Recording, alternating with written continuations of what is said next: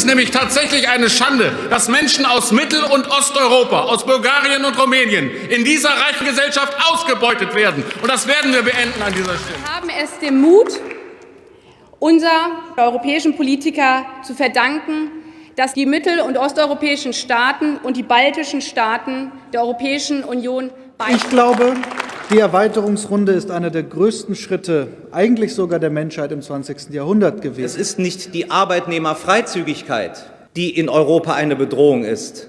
Es ist die Frage, was passiert, wenn es Arbeitnehmerfreizügigkeit gibt und es keine fairen Regeln auf dem Arbeitsmarkt, wie zum Beispiel einen Mindestlohn. Freiheit, Sicherheit und Rechtsstaatlichkeit. Das sind die Errungenschaften der Europäischen Union. Dass wir, die Bundesrepublik Deutschland, zu den eindeutigen ökonomischen Gewinnern zählen, das muss ich, glaube ich, an dieser Stelle nicht betonen. Denn wer auf Abschottung setzt, der wird beim Werben um ausländische Fachkräfte keine guten Karten haben. Ein Leben in Würde ist gerecht. Und ein Leben in Würde ist weltoffen im 21. Jahrhundert. Ich setze mich für die Erweiterung der Europäischen Union ein. Dass die EU weiter in Richtung Osten wächst, ist für uns alle ein Gewinn. Ich werbe für alle, die nach Deutschland kommen wollen. Sie sind als Arbeits- und Fachkräfte in unserem Land herzlich willkommen. Stimmt das wirklich, dass alle herzlich willkommen sind? Der Deutsche Städtetag hat doch vor zehn Jahren gesagt, dass das Freizügigkeitsgesetz nur für Menschen vorgesehen ist, die dem Arbeitsmarkt für einen schnellen Profit nützlich sind. Nun würde aber eine Armutsmigration stattfinden, die so nie gewollt wäre.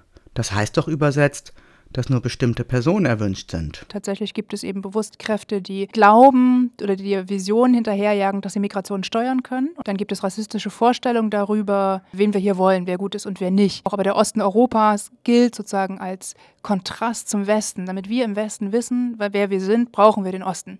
Und wir müssen ihn aber sozusagen klein halten. Und das wird sozusagen auf perfide Art und Weise wird es sozusagen unterschiedlich umgesetzt. Ne? Das hat dann auf gesetzgeberischer Ebene, mit den Sozialleistungsausschlüssen wird das sozusagen umgesetzt. Es wird aber auch kommunaler Ebene umgesetzt, indem Menschen nicht untergebracht werden, weil sie angeblich freiwillig obdachlos sind. Qua Gesetz schließen wir Leute von ihren, vor allem von ihren sozialen Rechten aus auch gedeckt durch das EU-Recht, also gar nicht ja nur national gesehen, sondern das EU-Recht ermöglicht das ja auch. Das ist ja scheinbar EU-rechtskonform, dieser Ausschluss. Ich habe jetzt neulich gelesen, dass es in Hamburg wohl auch so ein Sonderprojekt jetzt geben soll, eine Unterbringung, Containerunterbringung für UnionsbürgerInnen, die keine durchgesetzten sozialrechtlichen Leistungsansprüche haben.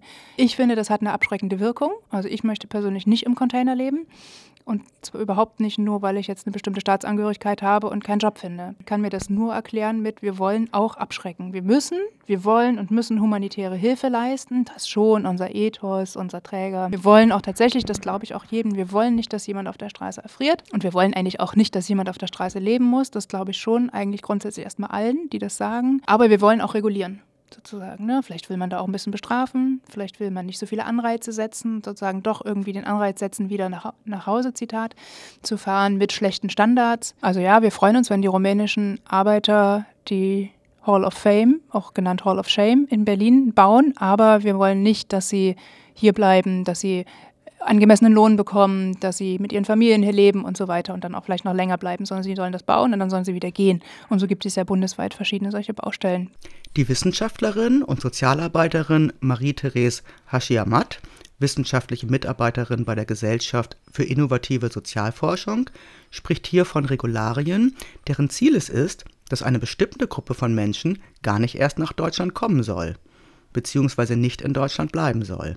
Wie diese Regulierung aussieht, beschreibt uns Nina Behlau, Juristin beim Diakonischen Werk Hamburg mit dem Schwerpunkt Sozialrecht. Wenn jemand erstmal nur äh, wenig gearbeitet hat, also nicht wenig, aber unter einem Jahr ist in dem Fall, dann besteht so ein Leistungsanspruch erstmal nur für sechs Monate. Und das bedeutet ganz klar, wenn eine Familie hier gelandet ist, mit kleineren Kindern als Schulkindern das, und äh, findet nicht sofort einen Anschlussjob, das war jetzt in Corona-Zeiten zum Beispiel ja sehr schwierig, dann direkt wieder was zu bekommen, hat das zur Folge, dass diese Familie nach sechs Monaten eben gar nicht mehr unterstützt wird.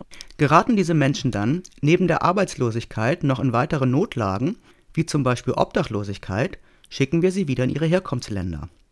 Der Umgang der Hamburger Innenbehörde mit Menschen in Armut sowie Wohnungs- und Obdachlosigkeit zeigt uns, dass diese von weiteren Ausgrenzungen betroffen sind. Diese werden bei einer Hilfsbedürftigkeit in Hamburg auch zur Ausreise aufgefordert oder abgeschoben. Das Recht auf Freizügigkeit, also das Recht, sich weiterhin in Deutschland aufhalten zu dürfen, kann entzogen werden. Es kann passieren, also der Verlust kann festgestellt werden von der Ausländerbehörde, wenn nämlich ähm, keine Freizügigkeitstatbestände sozusagen mehr vorliegen. Und man wird aufgefordert, auszureisen. Das, das passiert, das kann passieren und das passiert auch schneller, als man denkt, weil es nämlich so ist, dass man, wenn man zum Beispiel eine Arbeitstätigkeit verloren hat, wenn man ein, unter einem Jahr gearbeitet hat, dann hat man sechs Monate ähm, ist man sozusagen verbleibeberechtigt, so heißt das. Danach könnte man dann nochmal auf Arbeitssuche sein für sechs Monate, aber dann ist halt irgendwann der Punkt, wenn man bis dahin keine neue Arbeitstätigkeit gefunden hat, dass man feststellen würde, der ist jetzt nicht mehr oder die ist nicht mehr freizügigkeitsberechtigt. Und wenn man in solchen Fällen einen Antrag stellen würde, dann gäbe es die äh, Meldepflicht von den Jobcentern an die Ausländerbehörden und dann würde festgestellt werden, dass eben ein Verlust der Freizügigkeit vorliegt und dann halt mit dieser Kette Aufforderung zur Ausreise, wenn man der nicht nachkommt, im schlimmsten Fall auch Abschiebung. Das bedeutet, dass das Ende einer Notlage eine Abschiebung sein kann. Um das zu verhindern, tun Menschen alles, um irgendeiner Arbeitstätigkeit nachzugehen. Durch die Einschränkung der Freizügigkeit wurden vor allem Strukturen der Arbeitsausbeutung ermöglicht. So sieht das auch Sangeta Fager. Sie ist Fachreferentin für die transnationale Vernetzung beim Diakonischen Werk Hamburg. Also Arbeitsausbeutung oder Ausbeutung der Arbeitskraft ist in Deutschland im Strafgesetzbuch äh, festgehalten, ist ein äh, Paragraph 233 und erfasst und bezieht sich auf die Ausbeutung der Beschäftigung einer Person unter Ausnutzung einer Zwangslage oder auslandsspezifische Hilflosigkeit.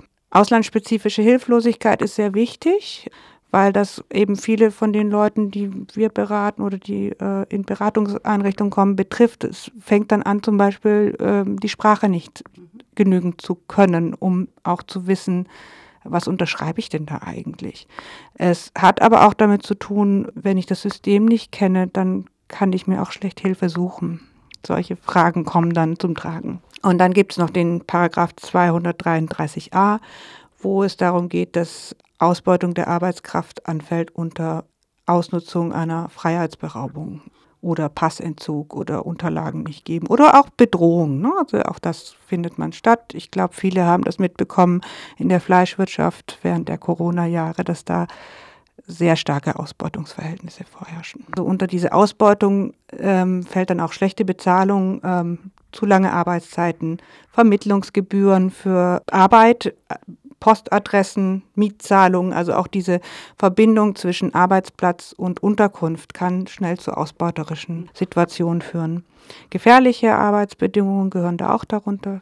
Stichwort wäre Bau- oder Forstwirtschaft. Und Vorenthalten des Lohns, das ist sozusagen schon die gesteigerte Form. Reinigungswesen ist stark davon betroffen. Hotel-Gaststättengewerbe hat auch keinen sehr guten Ruf.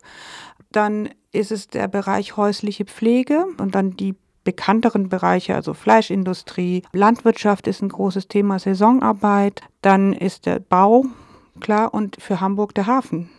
Das ist ein Riesenfeld und man kommt da auch sehr schwer dran, um auch Leute zu informieren und über ihre Rechte aufzuklären. Viele sind dann in eine Spirale reingekommen, ungeregelte Arbeitsverhältnisse, ganz schlechte Wohnverhältnisse, was einen unglaublichen Stress auch psychisch und physisch bedeutet. Dieses Dreieck Arbeit, Wohnen, Gesundheit. Das ist, was Prekarität auch produziert. Und fehlende Krankenversicherung ist ein ganz großer äh, Teil von dem, was so eine Verelendungsspirale in Gang setzt. Das heißt, aus der Beschränkung der Freizügigkeit resultieren existenzgefährdende Lebenssituationen. Wir sprechen hier von einer absoluten Rechtlosigkeit, von Ausbeutung und von Verelendung. Und das in einem Sozialstaat im 21. Jahrhundert.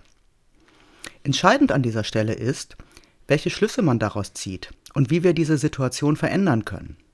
Mareike Engels, sozialpolitische Sprecherin der Grünen Bürgerschaftsfraktion in Hamburg, plädiert dafür, auf eine Stärkung der sozialen Rechte zu setzen.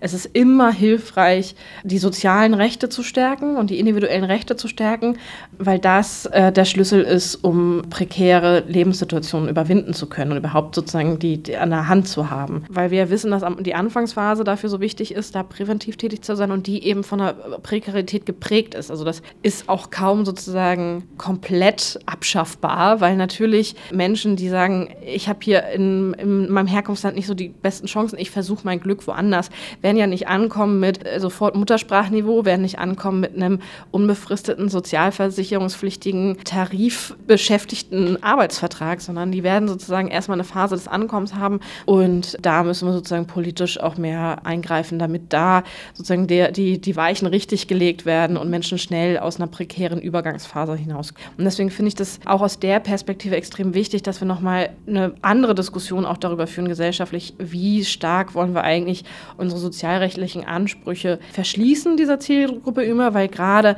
am Anfang gute Unterstützung notwendig ist, damit eine nachhaltige Integration funktioniert und nicht erst an einem Punkt, sagen wir, tätig werden und dann womöglich nur, sage ich mal, mit niedrigschwelligen Hilfen tätig werden können und nicht mit nachhaltigen Hilfen, weil wir schon eine fortgeschrittene Verelendung in der Obdachlosigkeit oder in der Sucht oder so haben, sondern sozusagen frühzeitiger auch unterstützen können und eben auch die Instrumente der Arbeitsmarktpolitik den Menschen nutzbar machen können. Also so, dass sie schnell Sprache lernen können, berufsbegleitend vielleicht nochmal Qualifikationsangebote wahrnehmen können, was ja alles in aller Interesse sozusagen, auch ähm, was den deutschen Arbeitsmarkt angeht, eine nachhaltige Integration stärkt.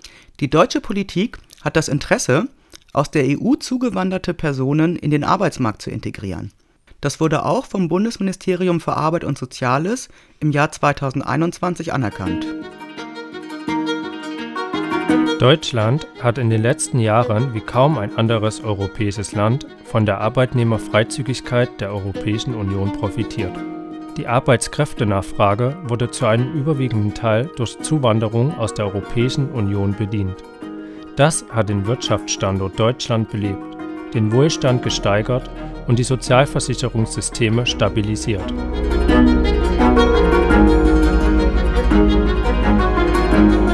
Deutschland braucht Arbeitskräfte für den Arbeitsmarkt, braucht auf der einen Seite Fachkräfte, qualifiziertes, ausgebildetes Personal, braucht aber auch, und das wird, glaube ich, noch nicht so richtig anerkannt, braucht auch eher unqualifiziertes Personal für eher diese unschönen Arbeitsbereiche.